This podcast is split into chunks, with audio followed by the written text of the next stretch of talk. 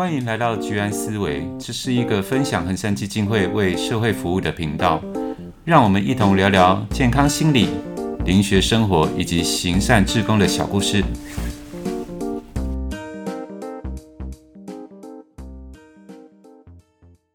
Hello，大家好，欢迎回到居安思维，我是卢瑜，我是 Vivi，我是大辉。现在是三月的台北，天气已经越来越暖和了。在三月十二号的时候，三重北区的横山行善团有去帮一个案家服务。那我们去帮他清运了很多家里用不到的东西，一排一排很新的专辑，然后还有他一些已经过期的营养品。那我们在丢这些东西的时候，其实。我发现到案家，就是他好像对这些东西没有特别的执着，也没有特别的情绪。那为什么他还是囤了这么多东西在家？呃，其实他有试出一些担忧，像是一日之功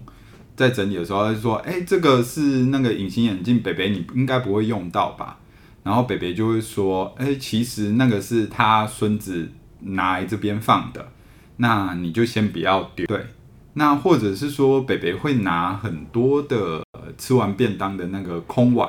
那他有一叠的空碗这样子的东西，他们想要把它清掉的时候，北北就会说：“但是我担心，呃，如果我要用到空碗喝水的时候，我可能会没有。”通常就是我们在丢东西的时候，蛮多的经验会遇到东西是断舍离。就是我们要呃舍弃这个东西，我们要觉得不可惜、不浪费，好像是可以跟这个东西告别的时候，才会有办法做这件事。那这样听起来好像是呃要看那个物件是不是对持有人有特殊的意义。会分两种，一种是因着某一种跟这个物件的情感关系嘛。的话，像是你跟前一段感情关系结束，他留给你的情书。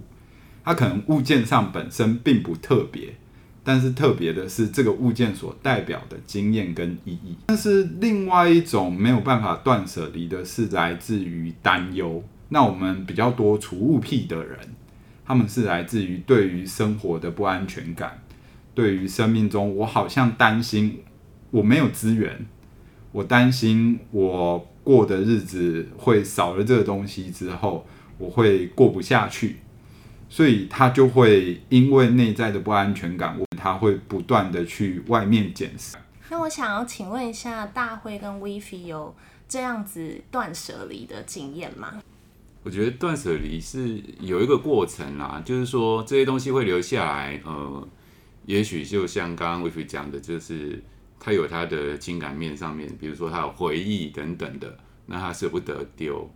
但是这个东西，事实上对他生活上面来说，可能也不会拿出来用，也或或者是说拿出来看，但是他就是留着。那另外一种是安全感的满足啊，哦，他就是也许某一天我会需要这个东西，然后它还是好的，它还是可以用的，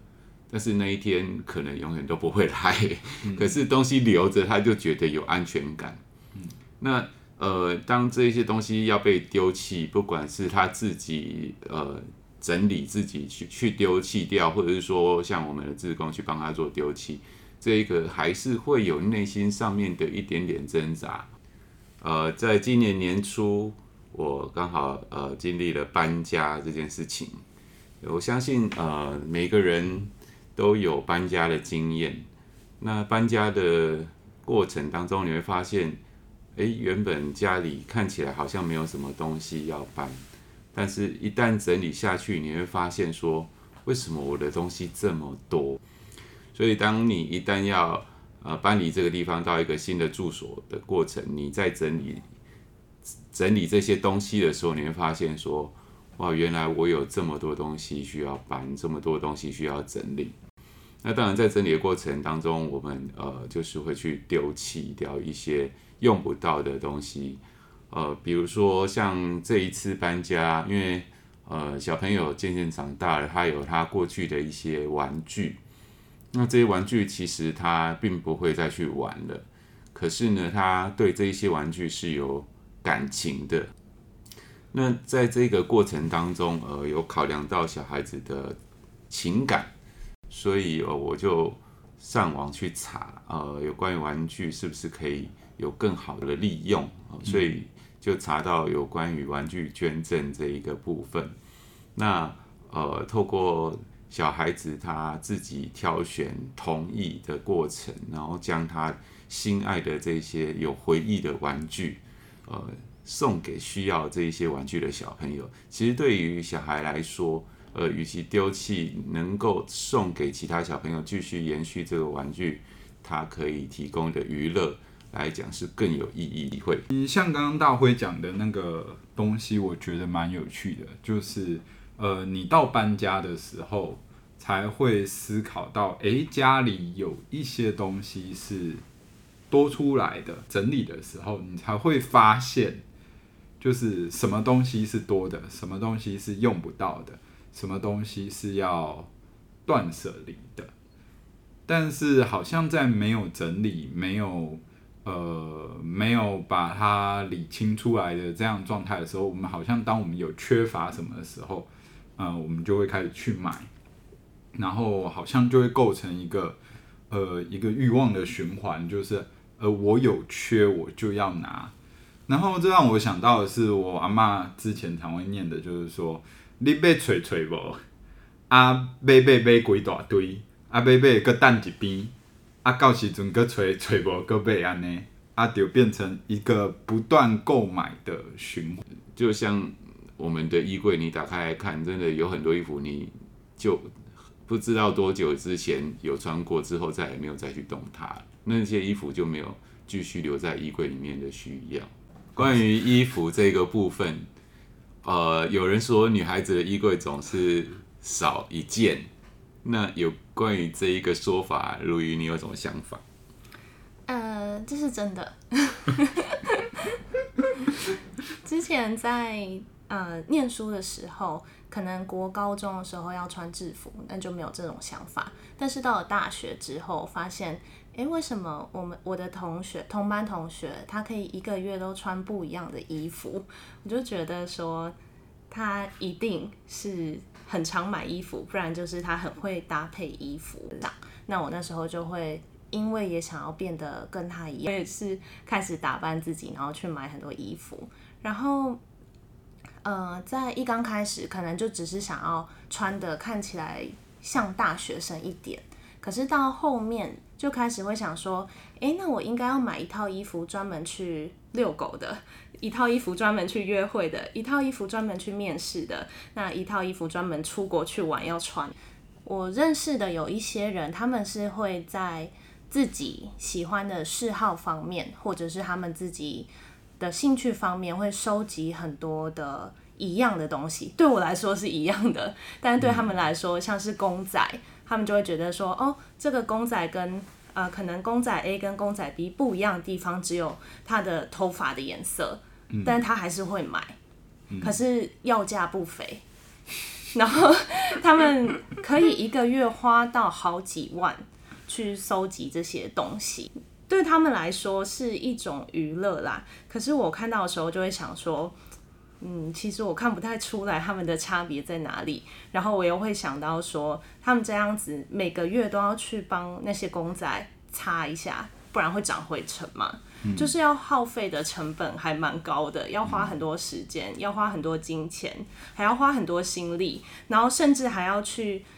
网络上抢购，因为很多都是限量版的。嗯，我觉得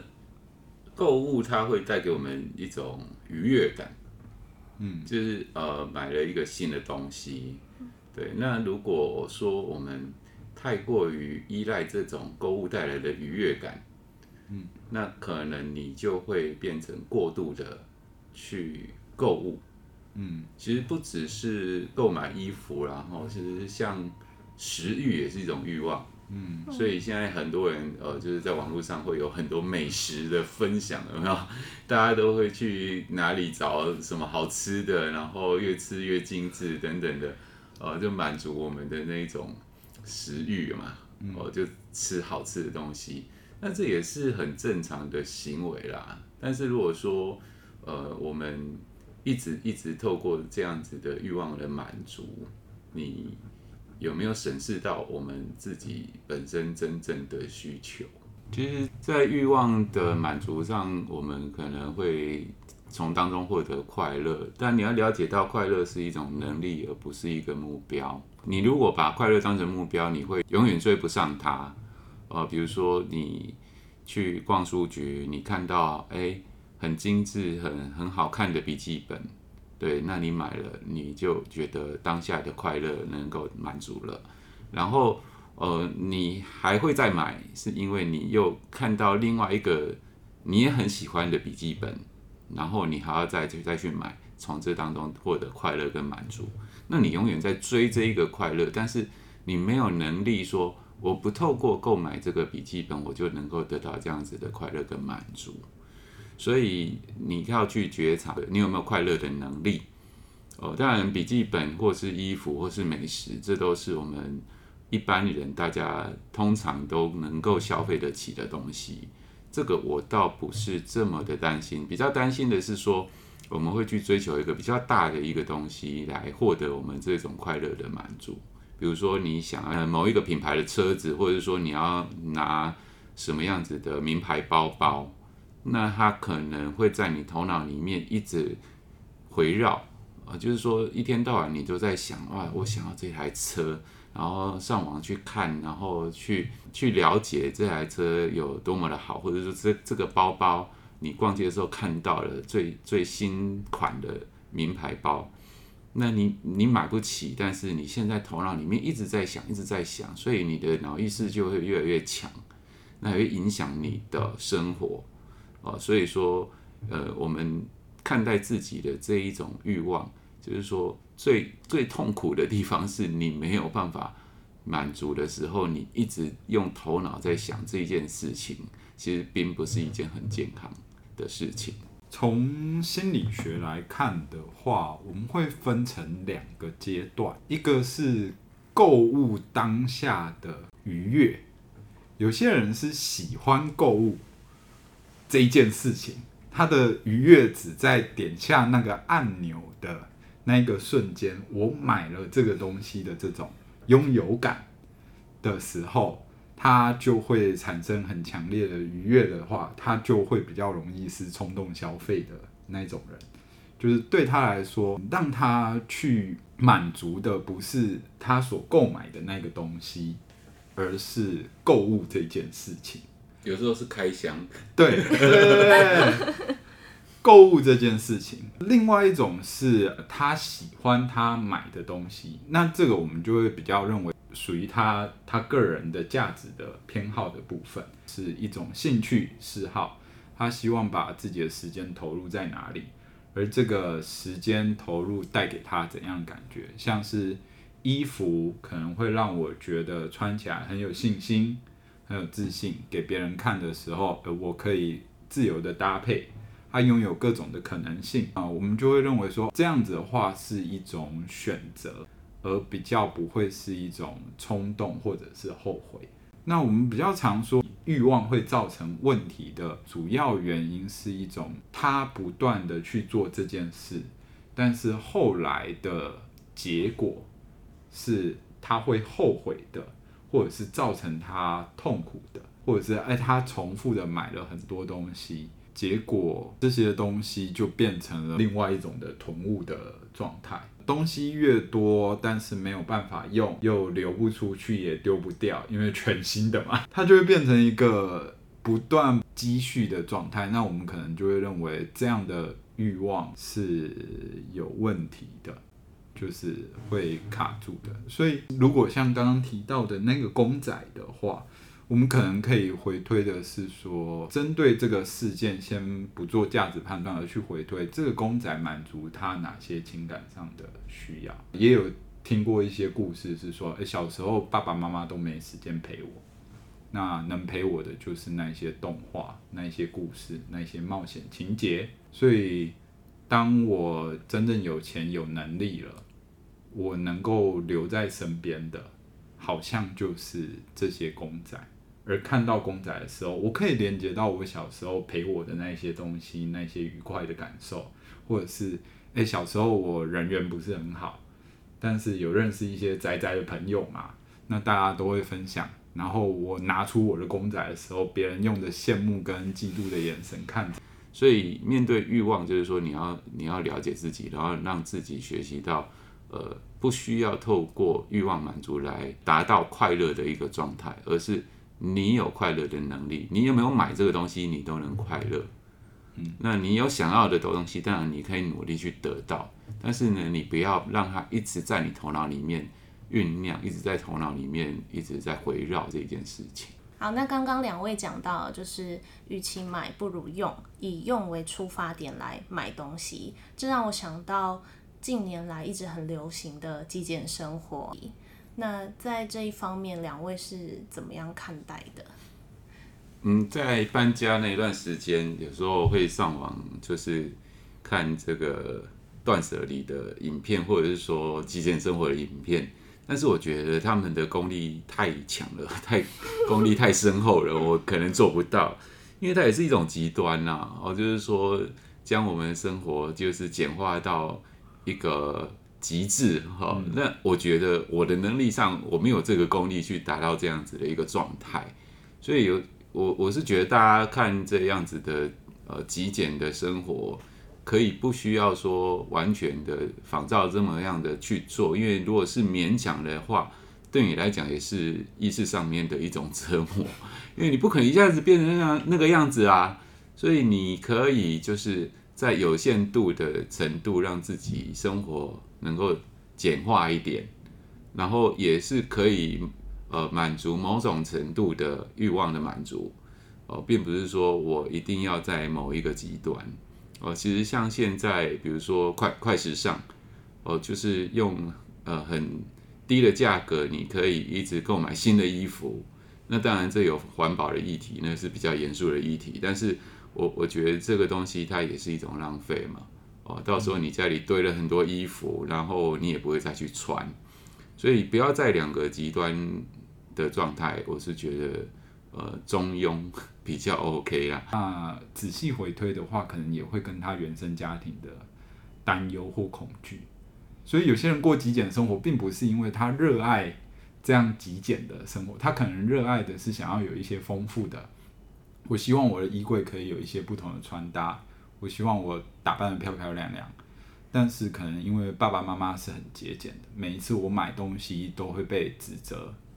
然后我内心也会有一个内疚感，是我不能拥有我真正想要的东西。那那个东西就会变成是一种压抑。他可能过着最高标准的极简生活，但他可能一点都不快乐。这就会变成是他一个生活中的困境。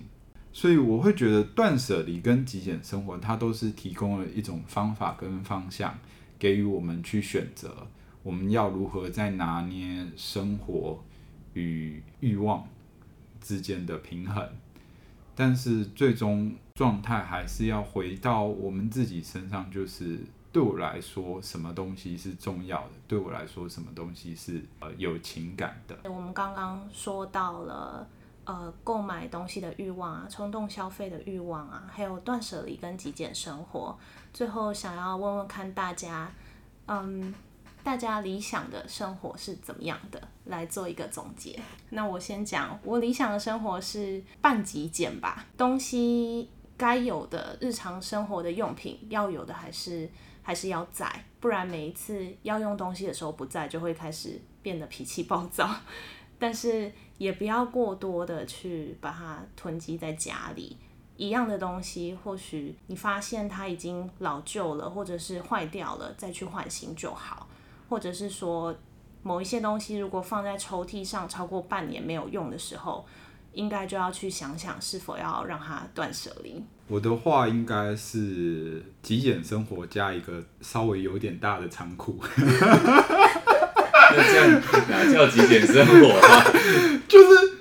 那个是一个预留空间，因为我生活会会会想要有一些弹性感，稍微有点大的仓库，或者是说有一个收纳的空间。因为有些东西是这样，就是它是我这一阵子想打打拳击，那我拳击就会进入到我的生活里面。但是过一段时间，拳击这个东西不在我的生活里面的时候，我就要想要把它收进去，因为之后我还会再来的。但是这段时间，它在我的生活中可能不会是一个那么能够经常性的，那我可能就需要有一个空间把它暂时的存放进去，然后等到诶、我觉得时间差不多了，生活可以再重新纳入这个我喜欢的经验，不是这个物件，而是我喜欢的经验的时候，我再把这个经验给领回来。那相对的，我再把其他某一些跟我觉得这段时间不太需要的经验的东西放回去。最后，我只要就是当我觉得哪些经验我那个年纪过了，该淘汰了，可能我就是去整理仓库，就是诶、这个仓库可能定期整理一下。但是我的生活是如不停的在 run 的嘛，就是生活中只跟生活有关。那某一些经验需要的东西，我就拿出来；啊，不需要我就放回去。那我有一个地方可以收纳。那到时候就是，当我觉得好像年纪到了一个阶段，哪些东西该淘汰的，或者是该传递出去的，转手给他人的，那我就是去那个仓库看一看，该该该撤的就撤掉吧，就是这样子。那我可以预留一个空间，就是不是。当这个东西对我的生活有一些阻碍，我就立即要把它割舍掉。那我预留了一个空间，让我在那边就是保留一些我情感的弹性。但这个就比较不是那么极简嘛，这可能是给予自己一个仓库的极简手，就是有一个。预留的那个空间，但那个空间就只能这样用，所以是仓库型极简主义者，附附加仓库的极简主义者，或者是附加仓库的半极简主义者。我的想法是想成为就是使用主义者，嗯，就是我所拥有的，我现在好好的去使用它，不见得我现在要去做断舍离。如果我能够用得到，那我就要去用它。然后从使用当中去学习购买的能力，就是你用了，你知道呃好用不好用，或是有没有办法用，用不用得到，用的频率多少，还有这个东西品质在使用上面有没有影响？那在你下次购买的时候，你就会因为你有使用的这一些经验，然后。你知道你要购买什么东西，对，所以还是未来还是需要购买嘛，哦，这是一定的。但是我们现在先好好的使用你所拥有的，感觉都很有特色。那希望大家也能够过上自己想要的生活，不管是极简主义者、半极简主义者、极简主义者附加仓库型 跟实用主义者，都能够。找到自己的理想生活。嗯，好，那今天的 podcast 就到这边。那我们喜欢我们的朋友就继续追踪我们的呃 podcast。那我们下次见，拜拜，拜拜。